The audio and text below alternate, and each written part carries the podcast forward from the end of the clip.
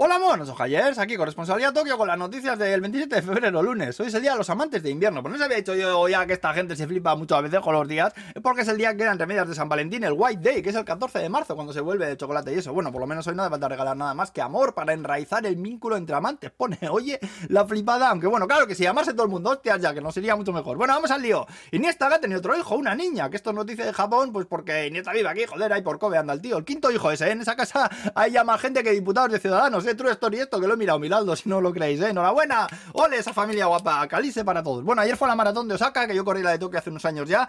Y aunque las pasé más putas que caen, llegas al final, ¿eh? Ojo conmigo, que una vez fui joven.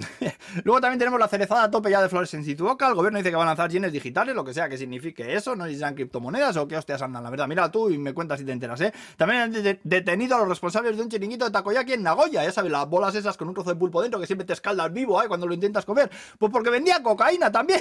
¿Vale? Tenía una palabra clave si la decías al pedir tus bolas de pulpo, te llevas también algún que otro pollo. Oye, los taconarcos, joder. Luego se ha hecho viral el anuncio de una empresa de caramelos por el que anticipan que suben el precio 10 yenes, pidiendo mucho, perdón, mucho, mucho, perdón, perdón, perdón. 10 yenes son 0,06 euros, ¿eh? Para que os hagáis una idea. Y el anuncio es súper sentido, ahí disculpándose muchísimo, muchísimo.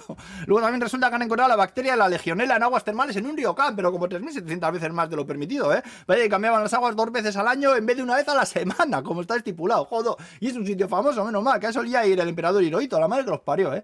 Y luego, para acabar, hablaros de la iniciativa de la prefectura de Aichi para fomentar la natalidad. Y es que van a celebrar un evento para solteros, de estos que se hace en los pueblos aquí hace mil años, eh, para gente que esté buscando pareja, para casarse. Esto es la hostia, ¿eh? Los participantes tendrán que verse unos vídeos educacionales sobre cómo deben comportarse y entablar conversación. Pues se van a un parque, está un rato hablando ahí con los participantes para intentar que surja la chispa del amor entre ellos. Y bueno, pues que se pongan cuanto antes a fabricar hijos, ¿eh? Para levantar el país, que es de lo que se trata. Hostia, 10 millones de yenes del presupuesto, ¿eh? Destinados a esta movida. Joder, un First Days municipal. Yo lo veo, ¿eh? Además, pondría Iniesta de consejero, ¿eh? Ya está, ya lo he dicho. Y bueno, pues aquí nos quedamos ya. Que vaya bien la semana. Agur, pues.